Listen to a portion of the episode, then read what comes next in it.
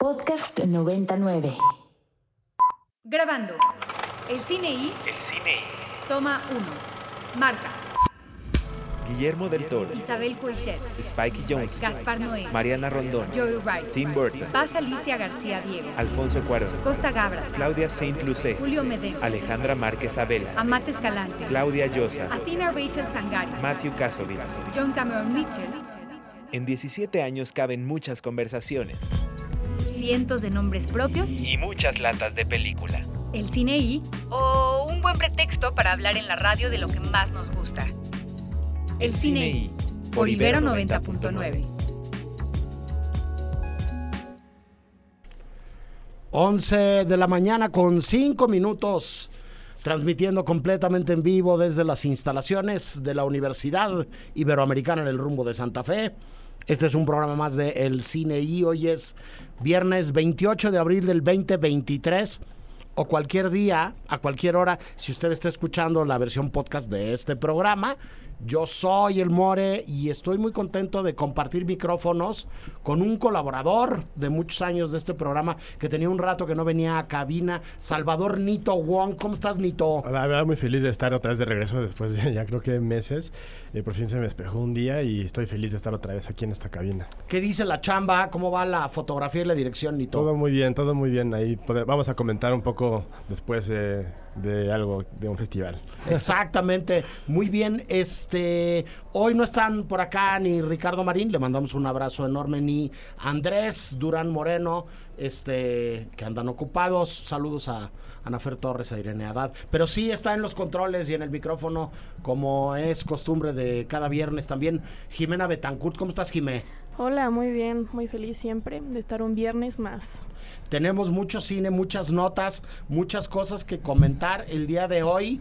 Este, Nito, aquí se sigue arrancando el programa con el conocido obituario y entonces revisamos quiénes se nos adelantaron eh, esta semana en el mundo de la cultura y del arte y falleció una figura bien interesante, no nada más de la música y el cine y el espectáculo norteamericano, sino también de la política y del activismo. Me refiero a Harry Belafonte. Sí, un, un personaje que fue pionero en muchas cosas, de romper las barreras de los estereotipos, de las diferencias raciales en Estados Unidos. Fue la primera persona de color en ganar un Emmy y también es uno de los pocos en ganar un Emmy, un Grammy y un Oscar.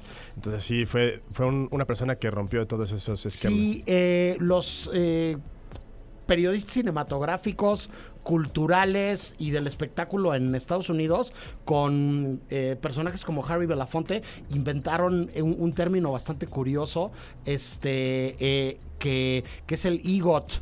Este, no sé si a él le tocó también ganarse un Tony, pero hay unos cuantos eh, personajes, unas cuantas divas tocadas por la mano de Dios que se han ganado como los cuatro grandes premios de, de ¿cómo se llama?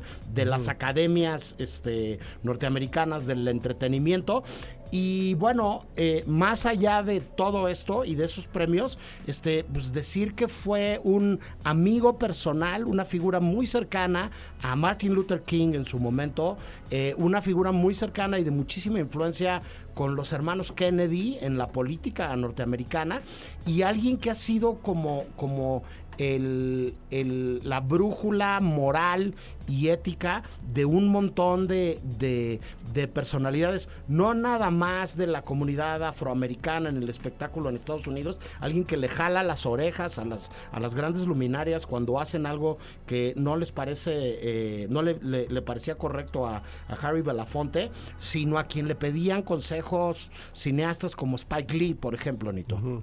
Eso la verdad yo no sabía, More. Yo, yo, yo mi relación personal con él, la primera vez que escuché algo de él fue en Beetlejuice y era mi escena favorita, Claro. la canción de Banana Boat, que luego me enteré que no es original de él, sí es una canción folclórica de Jamaica interpretada por él y que la hizo famosa, pero ya existía antes de que... Y él vendió millones de discos con esa, con Samá, con esa canción, y fue conocido y fue eh, eh, bautizado en su momento como el rey del calipso. A partir de, de eso, es, como bien dices tú, la música nace y se desarrolla en un contexto cultural específico, en este caso en concreto en, en- en- en el Caribe, en Jamaica.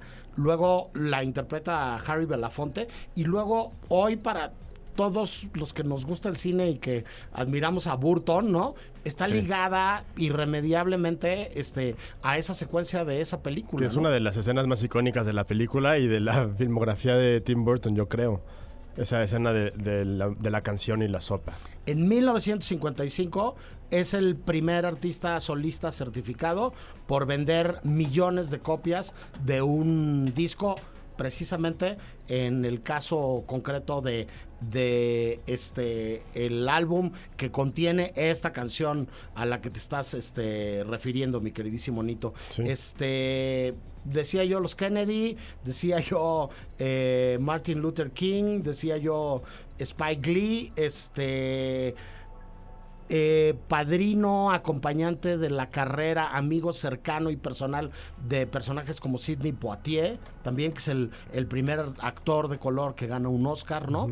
Este, y muy cercano también y se llevaba de piquete de ombligo con grandes estrellas como Paul Newman, como Marlon Brando, este, como Tony Bennett, ¿no?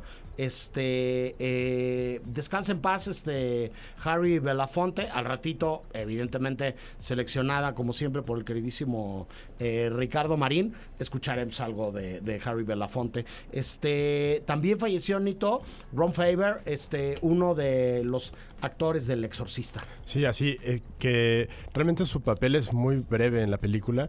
Eh, tiene pocas escenas, unas donde es el asistente director de la película, donde la mamá de la protagonista participa y él va a informarle a, a la familia que murió uno de los, de los personajes que están en la, en la película. Es una, una interpretación muy breve, la verdad. Cine dentro del cine, alguien que tuvo una carrera muy interesante también en la televisión. Estamos hablando este, de la prehistoria de hace muchos años. Que- no, y también curiosamente, bueno, está citado en los créditos también como voz demon- demónica o demoníaca dentro de la película. Entonces, Ah, aparte ok. de interpretar al, al- al asistente director dentro de la película, también Interpreta al demonio. interpreta a la voz demónica. Sí, a ver, otra de las cosas que hizo, este, eh, era una serie de televisión que fue muy famosa aquí en México en los años 70, que se llamaba Koyak, que era la historia de un detective con gabardina, así como a la antigua, que era eh, una de sus particularidades absoluta y completamente calvo. Entonces era un, un personaje que, que aquí hicieron un montón de bromas. Hoy hubieran sido memes esas bromas, ¿no? En estos tiempos de las redes sociales y del internet. Pero aquí se, se, se decía, este, entre los admiradores de Koyak en aquel momento que no, ¿cómo se llama? Que no tenía un pelo de tonto, este, el, el, el, el, este, detective. Eh, participó en, en Koyak, hizo mucho teatro, trabajó con, con grandes actores del, del, del momento, este, como Henry Fonda, como la actriz griega Irene Papas, y bueno, pues es otro de los, de los que se nos adelantaron esta, esta semana.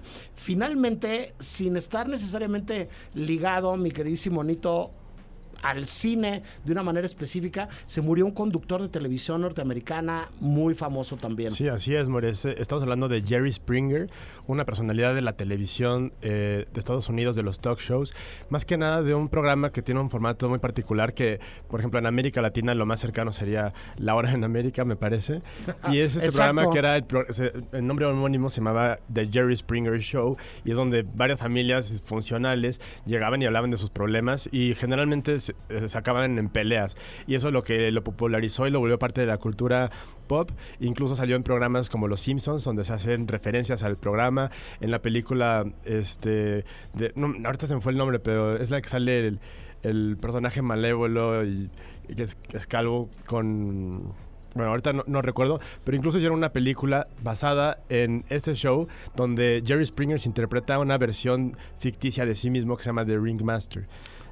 Ok, Entonces- no, bueno, este, me parece que, que, que, eh, describiste perfectamente bien el estilo de show que conducía Jerry Springer. Este, em, los que, los que no tengan tan clara o cercana la referencia de, de Laura Bozo, este, pues podríamos hablar también de algo que se llamó hasta en las mejores familias, ¿no? También. Que era bastante esperpéntico y, y terrorífico, pero que se trataba precisamente como de confrontar, ¿no? Este, y de, de decir cosas parecidas a el clasiquísimo que pasa el desgraciado, ¿no? Ya, ya, Cínico. ya recordé el eh, la película Sí. que quería mencionar, es Austin Powers, donde hacen una parodia ah, de Jerry bueno. Springer, donde, Ok. donde el persona, el Él se villano... burla de él mismo, ¿no? él- él- el villano va al programa para lidiar con su hijo, porque no lo quiere porque no es tan malo como él. Ok. Entonces, Bueno, está muy interesante. pues este eh, son los tres personajes que se nos adelantaron esta semana y recordando al primero, este Jime ya tiene lista la eh, primera de las rolas que vamos a escuchar el día de hoy. Esto es eh, ni más ni menos que el mismísimo eh, Harry Belafonte, seleccionado por Ricardo Marín. Jump in the Line suena en el cine.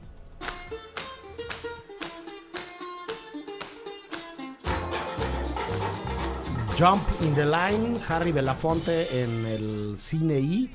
Un recuerdo para él que se nos adelantó esta semana. Y seguimos y arrancamos con la primera invitada de nuestro programa del día de hoy. Nos da muchísimo gusto recibir en los micrófonos de Ibero 90.9 y de El Cine I a Marta Hernáiz, directora, guionista, productora, postproductora. ¿Cómo estás, Marta? Hola, muy bien y muy, muy contenta de estar aquí. Es todo un honor de siempre escucharles y es eh, eh, muy padre escucharles ahora en vivo. ¿no? Ah, pues Es, mira, qué, qué bueno saber que has oído el programa algunos de, de los años que hemos andado por acá. Este, Marta, hoy vienes con cachucha de productora, ¿no? Porque se estrena en Cineteca un espléndido documental, espero decirlo bien, Sonot, entre paréntesis, Cenote, ¿no? Que dirigió Kaori Oda, una cineasta japonesa, este, con un estilo único, me atrevo yo a decir, este, y que, que finalmente llega a las pantallas de, pues de un foro como Cineteca y de una ciudad como la Ciudad de México, también después de haber dado un rol bastante interesante por diferentes lugares, este, amigos mutuos, ¿no? Este, los responsables de Cinemóvil Toto han hecho que, que la película también se vea en el sureste, me imagino que muy cerca de, de donde lo rodaron. Pero, pero tiene una historia de origen muy interesante la película. Este, eh, tú y Kaori se conocen en Sarajevo y al final una realizadora japonesa producida por una cineasta mexicana filma en, en este, la península de Yucatán. ¿Cómo, es esto, Marta? Sí, exactamente, es muy interesante y, pues justamente por surge a partir de que estudiamos juntas en Sarajevo y, y como que estábamos tristes de que pues tú te vas a Japón, yo me voy a México, ¿qué vamos a hacer? ¿No? Y como que le pregunté ¿qué, en qué te gustaría filmar eh, para tu siguiente película y me dijo, pues quiero filmar en el agua, ¿no? Y yo curiosamente, el, el mail de Kaori en ese momento era cihuatanejo.gmail.com o algo así. ¿Por alguna razón en particular? Creo que porque su película favorita de adolescente era la de... Ay, esta de la cárcel De Este, no, No, este, la de- Sueños de Shawshank libertad. Sueños de Redemption. fuga, Ajá, ¿no? A- exacto. a que se que el Que se van a- el las protagonista se de va sí y este y dije pues México está en tu destino ¿no? Claro. y ya pensándolo lo más ella acababa de filmar en una mina de carbón y dije pues mira el agua la mina subterráneo pues está en ti este los cenotes sabes lo que es no sabía, le expliqué, se enamoró de ellos y pues cada quien en su país, ella se puso a investigar y un año después, como buena japonesa de palabra, me habla y me dice, Marta, ya estoy lista para ir a México, ¿me vas a producir? Sí o no? Y yo, pues claro, ¿cómo no? y se vino a México y entonces levantaron el proyecto que veo que además hay, hay este eh, instituciones y fondos de diferentes lugares también, ¿no? Este eh, y los formatos en los que está hecho la está, está hecha la película también son como muy peculiares, ¿no? O sea, no, cuando hablamos de una película y de un documental, este, muchas veces estamos pensando en, en las cámaras de cine y en cruz gigantescos y en, y aquí me parece que hay un contraste de textura, de imagen, de, de, de algo muy portátil, muy ligero, muy sencillo, digital para entrar debajo del agua y de del grano de la película y de un de, de un formato analógico cinematográfico que, que creo que en ese contraste también consiguen una, una riqueza muy interesante, Marta. Sí, exactamente. La verdad es que la, la forma en la que producimos la película eh, se sale de todas las normas ¿no? establecidas. Éramos tres personas básicamente en el crew, Kaori y yo, y un, un productor eh, yucateco, que es eh, Augusto. Y al principio, en el primer viaje, era un poco casi como un viaje de amigas, no teníamos fondos, ella pagó el boleto de avión, yo pagué la estancia y ella consiguió en ese momento el iPhone, era como la, la primera vez que se podía meter sobre el agua. Entonces en Japón, en, iPhone, le regalaron un iPhone y con eso vino a filmar dentro del agua y hizo un, un teaser que después regresó a Japón y ahí ya les encantó y consiguió financiamiento y consiguió regresar para filmar con una cámara de Super 8 y como el, tema de Kaori más allá de los cenotes, ¿no? Como el, discurso es la memoria y la memoria colectiva como y borrar como que las líneas entre el presente y el pasado. Creo que escogió muy bien los formatos porque hacen muy buena mezcla. Yo de hecho tenía miedo que, que se rompiera, pero funciona muy bien como que el Super 8 con el celular. Sí, y hay, hay además eh, en la película un discurso muy interesante, lo platicábamos este con, con Jimé hace rato, ¿no? Este, eh, tú tenías algo, algo que comentar alrededor del Maya, por ejemplo, en, en el uso de la película, ¿no? Jimé, que te, te pareció muy interesante que, que parte de la voz en off de la película estuviera, estuviera en Maya, ¿no? Sí, no, o sea, sonaba muy bonito y creo que yo la verdad quería preguntar más sobre cómo fue tu proceso etnográfico de acercarse justo a estas personas. Y bueno, no sé si hablen maya o cómo pudieron... Claro, fue, fue, eh, el eh, fue lo más lindo de la película y lo más interesante.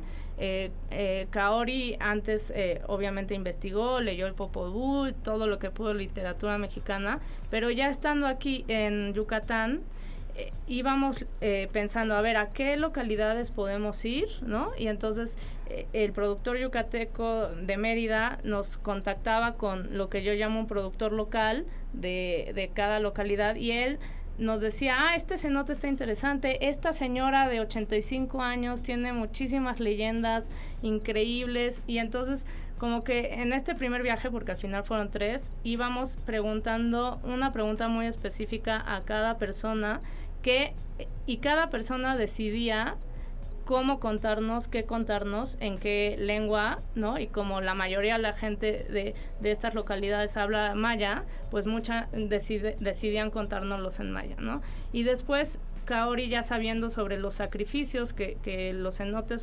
funcionaban como sacrificios y sacrificaban a, jóvenes eh, ahí, decidió eh, todo lo que ella escribió eh, de regreso, ¿no? Y, y, construyó como este ensayo, que son sus palabras, las escribió en japonés, luego en inglés, yo las traducí al español y una chavita de la localidad la traducía a maya. Y así fue todo el rodaje, era un teléfono descompuesto en el que las que hablaban maya, el productor local me traducía en español, yo de español le traducía a Kaori en inglés y, Kaori en su cabeza se traducía en japonés. ese juego fantástico, interesante, está en los créditos finales de la película. Quédense a ver los créditos finales de la película para entender lo que Marta nos está platicando. Cínito. Yo quería preguntar cómo es el proceso de cómo bajar una idea de, ok, quiero hacer un documental en el agua, el cenote, y cómo eso se transforma en encontrar una historia o encontrar una temática que tenga coherencia. Como mencionaste que fueron a buscar después financiamiento a través de eso. ¿Cómo encuentras eso para buscar esos, esos apoyos? ¿Cómo llegas a vender una idea bajando, bajando ese balón? Sí, la verdad es que eh, yo aprendí muchísimo de Kaori sobre todo en eso porque ella es no sé, como que tiene esta filosofía de eh, ir encontrando lo que la vida o el destino te pone y a partir de eso sacar lo que ella profundo quiere hablar, ¿no? O sea, la memoria colectiva, la naturaleza, los cenotes, y ella lo va construyendo de tal manera con lo que tiene y con lo que se da. Entonces es como, no sé, no sé cómo llamarlo, pero como un collage, digamos, y la verdad es que ahí eh, yo creo que lo que estuvo mucho a nuestro favor para el financiamiento es Japón. Japón apoya artistas y, y, y, Kaori pues eh, está siendo ya muy eh, pues tiene el foco en la mira en Japón y, varios museos fueron quienes nos dieron el, el, soporte. Pero era literal, veníamos, grabábamos, sacábamos lo que podíamos y ella regresaba y un año de editar y de pensar cómo iba a construir la película. ¿Cuánto tiempo les llevó el proceso de, de la película de que empezaron a hoy en la noche. Sí, pues fija, fue empezar, así esta plática en Sarajevo fue en el 2016, el primer rodaje fue en el 2017, eh, hicimos tres viajes durante tres años hasta el 2019, se estrenó en Ficunam en el 2020, y, eh, ganamos, pero era ya con cubrebocas y esto de que la pandemia, entonces pues yo no, se distribuyó en Japón, y yo dije, voy a esperarme hasta que se pueda ver en cines acá en México y ya hasta que conseguí oficina de distribución y por eso estamos en Cineteca. Correcto. Este, yo, yo a lo que comentabas de, de collage, probablemente le sumaría para que la gente que nos esté escuchando eh, se imagine un poco la película eh, y corra a verla, ¿no? Este, eh, la idea también de un álbum, ¿no? Este, están, sí, toda esta idea preconcebida que podemos tener en la cabeza de cenotes y de los planos submarinos y de, la filmación submarina, este, pero está también todo lo que está alrededor del cenote en esta cultura yucateca muy, muy, muy ancestral y muy tradicional. Están las mujeres y los hombres que, viven en Yucatán. Están estos mayas, pero están también eh, todo, todo un mestizaje y están este, el ganado cebú y están estos, estos rodeos, estas charreadas, estos eh, eh, preparaciones de comida tradicional, este, están estos pollos y están estos, estos eh, cerdos y están este maíz y esta tortilla y, o sea, hay como, como mucho alrededor en esta lógica de collage, e insisto, de álbum que, que, entrega como, como algo que tampoco es un documental convencional de una voz en off que te empiece a explicar, ni de cabezas parlantes, ¿no? Es algo como, como mucho más poético y expresivo, Marta. Sí, totalmente. Y, de hecho, Kaori tiene como un punto de vista muy interesante, porque, y, y, yo estoy de acuerdo con ella, que dice que como directora, ¿no? Como directores, no podemos desprendernos de nuestra mirada y de nuestro punto de vista. Entonces, y ella se entiende como extranjera, entonces lógicamente es a partir de, de, su experiencia lo que ella está contando, ¿no? Y porque ella es la que escoge la, dónde pone la cámara, quién entrevista pero sin duda es una película colaborativa de toda la gente que nos quiso enseñar sus tradiciones, sus costumbres, sus leyendas y que Kaori supo montar muy bien y para mí es una muy buena atlas a lo mejor de la península de Yucatán. ¿no? Sí, Nito. Yo quería preguntar qué opinas de el panorama actual en el discurso que a mí, a mí me parece que está existiendo mucho, incluso un poco de, xenofobia. De, se me hace una línea muy delgada entre el... Cuando una mirada foránea ve algo local, como la apropiación cultural, ese, ese tipo de temáticas, cómo se relacionan estos casos y cómo se puede hacer de una forma eh, que no se haga esa apropiación cultural que está muy... Eh, ahorita se habla mucho de eso. Sí, de hecho eso es lo que Cabri y yo y todos nuestros compañeros en Sarajevo llevamos discutiendo desde hace 10 años que, que estuvimos en Sarajevo porque justo nos pusieron en esa situación, ¿no? Un grupo de extranjeros teniendo que filmar en Bosnia, en un lugar que estuvo en guerra y que pues nosotros, ¿no? Entonces, ¿cómo como cineastas no somos esos colonialistas eh, superficiales? ¿Cómo te adentras, ¿no? En algo. Y, y para mí, y es algo que también me interesa muchísimo en mi cine ya como directora, es eso, ¿no? Cómo tener tu mirada que sea personal y honesta pero sin apropiarte de, pero también siendo consciente del otro y sin apropiarte y, y, y, sin juzgar, ¿no? Entonces, algo que tiene Kaori que creo que tiene Cenote es eso, que, que es muy honesta y que lo supo unir muy bien con su cultura japonesa y que al mismo tiempo no imponía, ¿no? Ni, ni buscaba que manipular, sino que era colaborativa y que también, eh, no solo en lo que se ve en pantalla, sino regresar. O sea, nosotros tuvimos el estreno de Cenote en Pomuch, eh, eh, porque es una de las localidades donde filmamos, y luego en todo este cine itinerante con cine móvil, era muy importante regresar porque le hicimos esta película para las personas que, que de estas localidades y que ayudaron y fue impresionante. Yo decía, es que eh, son lugares tan pequeños que no tienen cines convencionales. Nunca nadie ha visto una película tan diferente. Claro se van a ir. No, tuvimos 300 personas incluso en, las proyecciones, se quedaban, comentaban, nos agradecían, nos decían muchas gracias porque eh, por tomar a mi lugar, por tomar a mi gente y porque nos están eh, diciendo que revaloremos nuestra cultura, nuestros cenotes, lo que queremos, que lo cuidemos y que lo nuestro es importante y eso para mí cumple el cometido de no ser intrusiva, ¿no? Sino más bien ser colaborativa y dar algo a cambio de, de lo que ellos nos están dando, ¿no? Sí, este, paralelo a estas discusiones y estos discursos que estoy, este, me, me parece que la, la pregunta de, de, Nito es como muy, muy pertinente. También está la idea de la representación, ¿no? Y la, la idea del retrato y del reflejo, de, de que pues salen también este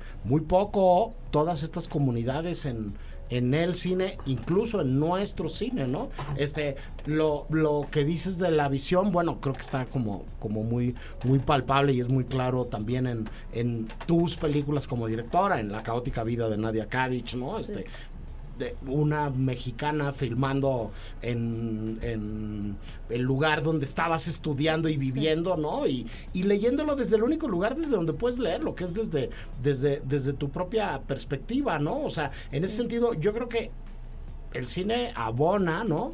A que a que existan muchas de esas cosas este estos proyectos que luego en los que luego participamos con, con el área de cine de la Ibero no este Looking China este tres eh, directoras o directores jóvenes estudiantes de cine yéndose un mes a China a filmar un documental trabajando de la mano con una productora o un productor local, estudiantes de cine también, que son sus traductores, que son como, como este, sus cicerones en China, ¿no? Para, para no, no perderse y para poder trabajar y teniendo que regresar un mes después con un, con un cortometraje terminado, ¿no? Este, eh, ¿por qué van gente de todo el mundo a filmar allá? Pues porque igual y esta diversidad de puntos de vista también es necesaria, Marta. Sí, y, la verdad yo sí creo en eso, ¿no? Creo mucho en el diálogo, ¿no? Y, y como que justamente, ¿no? Siempre sabiendo que es de dónde vienes y por qué estás filmando algo y, y que estás tienes estas cosas preconcebidas, ¿no? De, de, de donde tú vienes, pero si lo haces y, y, es este sentido la otredad, ¿no? De ir y decir, bueno, eh, no te conozco, pero hablemos y hagamos algo juntos. Creo que todo depende cómo lo haces, ¿no? Cómo, cómo se hace. Eh, el cómo es muy importante y, y, y que ese acercamiento sí se vale, siempre y cuando genere diálogo y, y que podamos entender los dos puntos de vista, ¿no? Y, es, no sé. Sí, y se haga con respeto, ¿no? Aquí además la otra cosa de la que estamos hablando es de un proyecto de muy largo aliento, ¿no? De, de, varios años madurándolo, de varias visitas y varios viajes para rodar y volviendo sobre lo mismo, y no de algo que fue así como una ocurrencia que, que de pronto se empezó a rodar al día siguiente, ¿no? Este, todo esto se puede ver a partir de hoy en Cineteca Nacional, este, y me parece que se es como un muy buen ejemplo de las cosas tan interesantes que pueden salir de una este eh, japonesa, una mexicana y un yucateco, ¿no? este eh, trabajando alrededor de un proyecto que tiene sentido y que tiene alma, que tiene, que, que, tiene una mirada muy particular. Un millón de gracias por platicar con nosotros. No, mil gracias a ustedes. Eh, y pues no se pierdan la película. Sí, claro, invitar a la gente está en Cineteca, En Cineteca. a partir de este fin de semana, ¿no? Hoy se estrena y también estará en cines independientes en toda la República. Correcto. Pues nada, muy recomendada eh, Sonot, Cenote. Este, eh, nosotros vamos al primer corte del programa del día de hoy y regresamos con más del cine y no se vayan. El Cine I presenta Presenta. Apuntes sobre el futuro del celuloide. Toma uno. Toma uno. Tres cosas nos han salvado en esta pandemia. La comida, las historias y las medicinas. Guillermo del Toro. El, Cine I presenta. presenta Apuntes sobre el futuro del celuloide. Toma dos. Toma dos. Todo va a ser diferente a partir de ahora. Viene una nueva generación que ve de otra manera el arte del cine.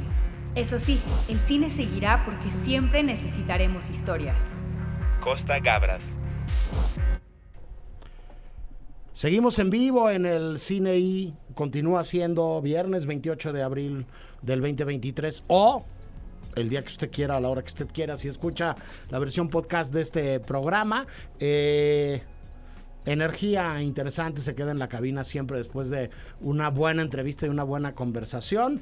Este, volvemos a recomendar Sonot, Cenote, dirigida por Kaori Oda que se estrena en Cineteca Nacional este fin de semana, producida por Marta Hernández, con quien acabamos de platicar este, de manera muy sabrosa en este programa. Y mm, Jime, Nito, tenemos noticias eh, sobre más cineastas japonesas. Ficunam nos va dando más... eh, noticias sobre lo que va a ser su programación de este año y va a haber un ciclo, una retro- retrospectiva de Kinuyu Tanaka, Nito. Sí, así también, igual eh, una pionera también en su área. Ella empezó en el cine desde antes de que existiera el sonido en, el cine y fue de esas personas que lograron destacar a, través de, esa transición del, cine eh, silente al cine con, con sonido y se volvió una de las máximas estrellas del de, el cine japonés y pasó también de ser actriz a también dirigir sus propios proyectos con un, un enfoque en la visión eh, femenina o la, visión de los problemas que están eh, viviendo las mujeres en su entorno. Sí, este, Jime, en una lógica de, además de un tema que llevamos semanas tratando y meses tratando de, del papel de las mujeres en el, en el cine, este, me parece bien interesante que hagan esta retrospectiva en, en Ficunam. Este, a mí me brincan como con muchos otros personajes que no han sido reconocidos en, en la historia del cine. Este, eh, Alice Guy Blachette, una pionera del cine, una de, de las personas que más películas filmó en la historia del, del cine y en los orígenes del cine, que nunca fue reconocida. Me, me llama la atención como empezar a espejear y ver que hay personajes así en casi todos lados, ¿no, Jimé? No, sí, totalmente. Justo la gente cree que apenas las mujeres están adentrándose al cine, pero no es cierto. Estaban ahí y han estado ahí todo el tiempo, nada más que nadie les ha echado ni, ni Visibilidad. media eh, iluminadita con el reflector, ¿no? Ni ha volteado la, la cámara hacia allá. Acá es, es bien interesante, este, está en la página de Ficunam, o sea, lo recomendamos mucho para que la gente se eche un clavado y se vaya dando un poco un quemón, ¿no? De, del nivel de, de personaje que, que estamos hablando, pero además de haber trabajado con Misoguchi, con Osu, con Kurosawa, eh, está lo que tú dices también. Este, también es una realizadora y también es una directora y es una de esas sobrevivientes. Ojo, muchos hombres, muchas grandes estrellas varoniles del mundo del cine silente no sobrevivieron a la llegada del sonido, Nito. Se No. quedaron en el camino y se quedaron ahí atorados. Ella no solamente sobrevivió eso, sino que destacó más incluso.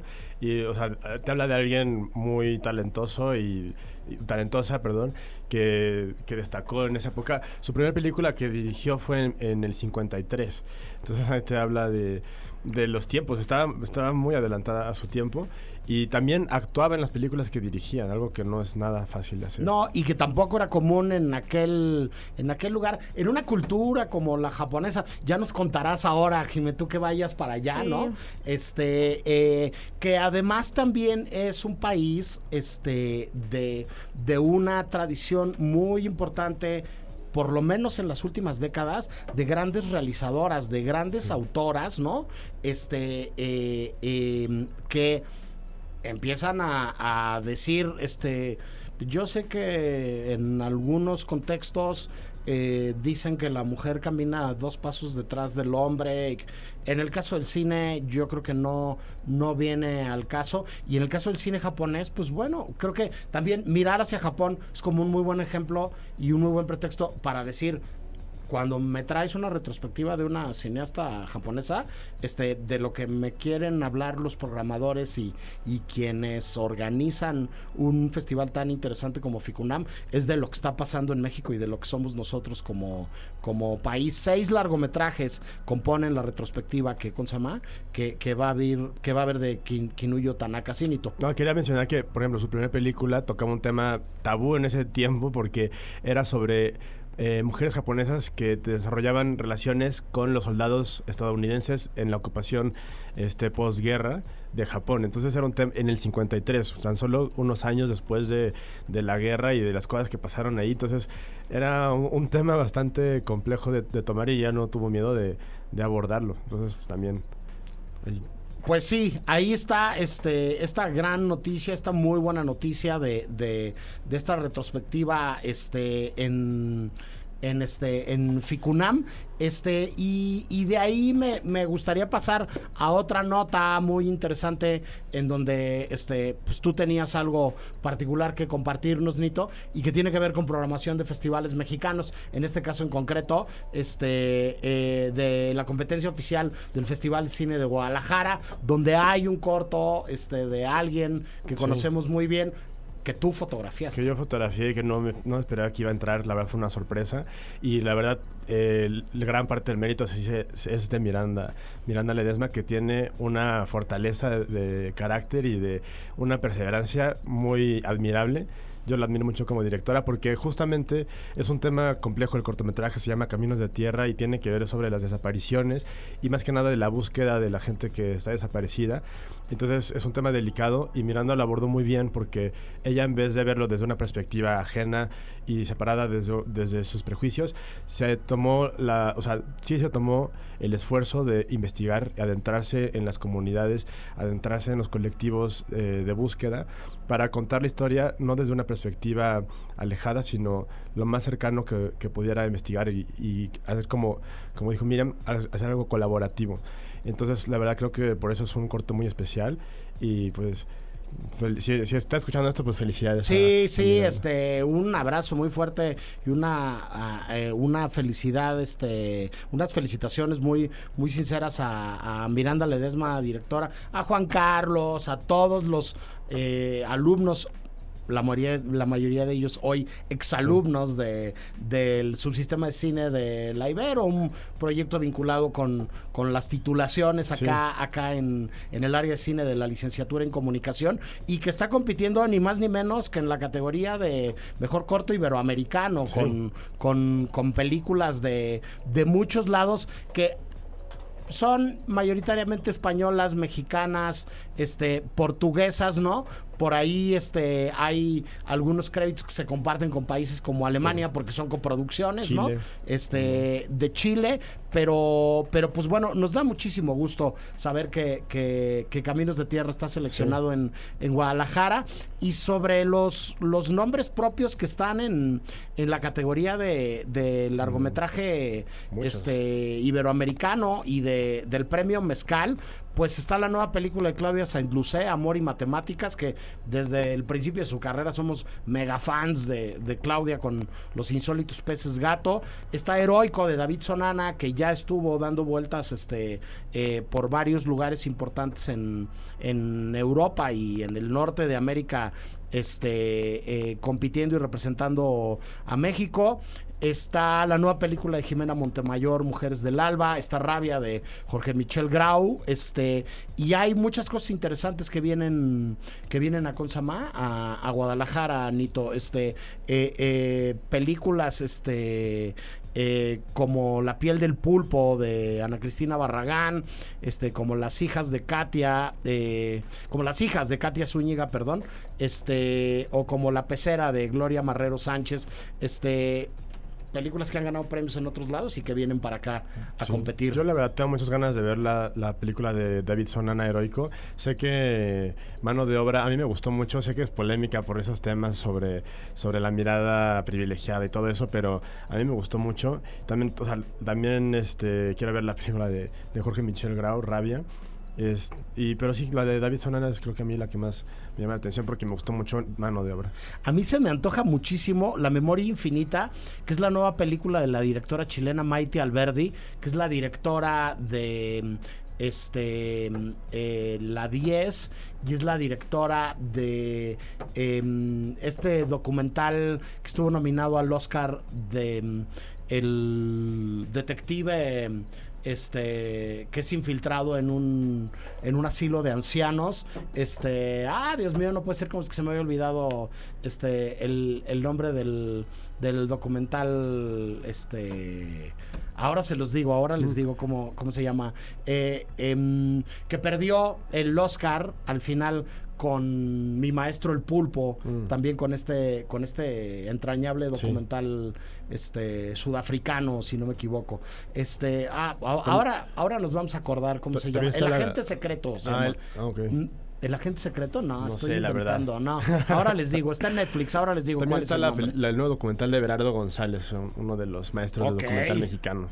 Ahora, ahorita les digo, en este instante, ¿cómo se llama la película de Maite Alberdi? No puede ser. El agente topo. El agente Topo, muchas Mm. gracias, Jiménez. Este es está el nuevo documental de la directora del agente Topo, que es una genia este, dirigiendo películas eh, documentales. Este mm, vamos con algo de música, Jimé. Este, por ahí nos había mandado mi queridísimo Ricardo Marín. Este mm, eh, esta bonita canción este, que se llama Quisiera y que es parte del soundtrack de Adolfo, selección oficial del Festival de Cine de Guadalajara.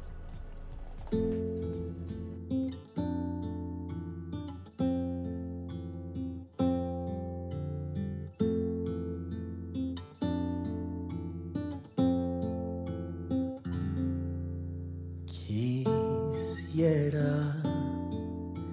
decirle a mis latidos que ya no tienes. Quisiera de Daniel Me Estás Matando, parte de la banda sonora de Adolfo, selección oficial del Festival de Cine de Guadalajara de este año, del cual hablamos hace un momento, para mandarle un abrazo a Miranda Ledesma, eh, a Juan Carlos Barranco y a todos los involucrados en ese cortometraje, incluido Salvador Nito Wonka Vamos a aquí en estar en cabina Guadalajara. este, que van a concursar en Guadalajara este año. Este, para seguir con una historia que tenemos años eh, acompañando y revisando, Nito. eh, digamos que además de ti, que eres eh, quien estaba muy encima del tema, ahora Jime está muy encima del tema desde hace meses. Este, hizo un especial a partir de algunas de las entrevistas que, que hicimos este, eh, durante la pandemia, otras que hizo la propia Jime, este, otras que hizo eh, Caterina Reyes Sicardo, ¿no? Este, eh, sigue la telenovela Jime Nito de los fondos y este, y un pequeño revés para la desaparición de uno de ellos que tiene que ver con un amparo que interpuso, en este caso en concreto, uno de muchos amparos que interpuso una compañía productora, Nito. Así es, Mauricio. Estamos hablando del Fidecine que en 2020, a me- en la mitad de la pandemia, este, desde la presidencia se ordenó desaparecer varios fideicomisos con la idea de utilizar esos recursos para, para mediar esta situación de la pandemia que, estaba, era algo muy atípico, pero lo cual involucraba un riesgo muy grande a, a, a la comunidad cinematográfica, porque este, este, este apoyo ayuda a muchas películas, a muchas óperas primas a poder realizarse. Y entonces era un golpe muy duro que eso fue en 2020 y hasta 2023 sigue estando esa pelea y entonces ahora sí tienen una pequeña victoria del lado de, del, del cine para que no desaparezca eso. Jime, ¿será este el capítulo definitivo de esta telenovela? Yo creo que sí van a hacer algo al respecto, pero el gobierno, la verdad, hay que decirlo, no quiere apoyar y quiere encontrar alguna manera para que bajen los apoyos. Entonces, chance sí va a ser un- una victoria, pero quién sabe a qué costo. Sí, a- habría que decir que, que podemos ligar esto. A mí me parece que nos faltan muchos capítulos todavía y que la comunidad cinematográfica va a seguir dando la batalla, ¿no? Este, ahora tienen que revisar todos los demás amparos que se han metido en la misma lógica alrededor de este pequeño triunfo que, que le dieron este eh, para tratar de revertir la desaparición del, del, del fondo, ¿no? Este, pero habría que decir que eso se va espejeando y eso se va reflejando en muchos otros lados. Yo lo vinculo con otra de las notas que tenemos y que tiene que ver con la muy evidente baja de presencia del cine mexicano en festivales importantes fuera. Este, hay un tuit muy llamativo del querido Leonardo García Tsao, ¿no? Este crítico cinematográfico con quien le mando un abrazo muy grande, que dice, uff, casi casi de último minuto al final acabó entrando una película mexicana en Cannes, que es la más reciente película de Amat Escalante, y entró en una premiere internacional, ni fuera de concurso. No hay películas mexicanas en Cannes este año en concurso, no hubo películas mexicanas en Cannes el año pasado en concurso. Este, esto va a acabarse reflejando, Nito. Sí, y bueno, yo lo que quiero decir es que al final del día podrá hacer lo que sea nuestro gobierno, pero todavía estamos en un eh, sistema democrático y por lo tanto existen esas posibilidades de que la Suprema Corte de, de Justicia de la Nación sí revoque ciertas decisiones y lo declaró in- inconstitucional eh, esta medida que estaba tomando el presidente. El, el amparo lo hizo la productora Springle Pictures. Sí, que es propiedad de Alejandro Springal, que es un, un productor y realizador bastante, bastante importante en, en México, ¿no? Y, y lo que eso nos dice es que mientras del lado de nosotros, de la comunidad cinematográfica, peleemos estas cosas, sí existen las posibilidades de defender estas cosas. Existe la posibilidad porque sí se tiene que pelear eh, el cine mexicano. Sí, no, y habrá que defenderlo de muchas maneras y habrá que empezar a pensarlo y habrá que empezar a concebirlo de maneras distintas en donde no solamente los recursos vengan de, de- de los fondos públicos y de, de- de este tipo de, de- iniciativas, sino de buscar cada vez, cada vez más los, los festivales, de buscar cada vez más las incubadoras de proyectos, de buscar cada vez más los, los work in progress, de buscar cada vez más los talleres y de encontrar la manera de cómo sí, ¿no? Este, de ir, ir eh, rastreando de dónde más podemos obtener, podemos, ¿eh? andamos arando, dijo la mosca, se pueden obtener fondos para hacer las películas. Este, la semana pasada, este, las responsables de una película tan interesante como Trigal nos decían que, que, por ejemplo, el guion había pasado por talleres de muchos festivales alrededor del mundo, que habían estado en el taller de Sundance, que habían Oh. sido leídos por la Fundación Carolina, que Fernando León de Aranoa había asesorado el proyecto. Sí, y también eh, Berlín, el, el Festival de Berlín que apoyó películas como Güeros. ah, sí, como Güeros. Sí, Hay muchas posibilidades y también. las películas de, de. Fernando Eimke, Sí. Como las de Alonso Ruiz Palacios, están vinculadas con, con Berlín. El buen Gabriel Mariño ha hecho estancias este, también. También. por allá, ¿no? Entonces, bueno, este no. No está todo dicho, yo creo que vamos a seguir escuchando Sí. de estos temas, pero entre si son peras o manzanas, nosotros tenemos que ir al corte de la hora y regresamos con la segunda mitad del programa del día de hoy. No se vayan, por favor. El Cine I presenta Presenta. Apuntes sobre el futuro del celuloide. Toma uno. Toma uno. Tres cosas nos han salvado en esta pandemia. La comida, las historias y las medicinas. Guillermo del Toro.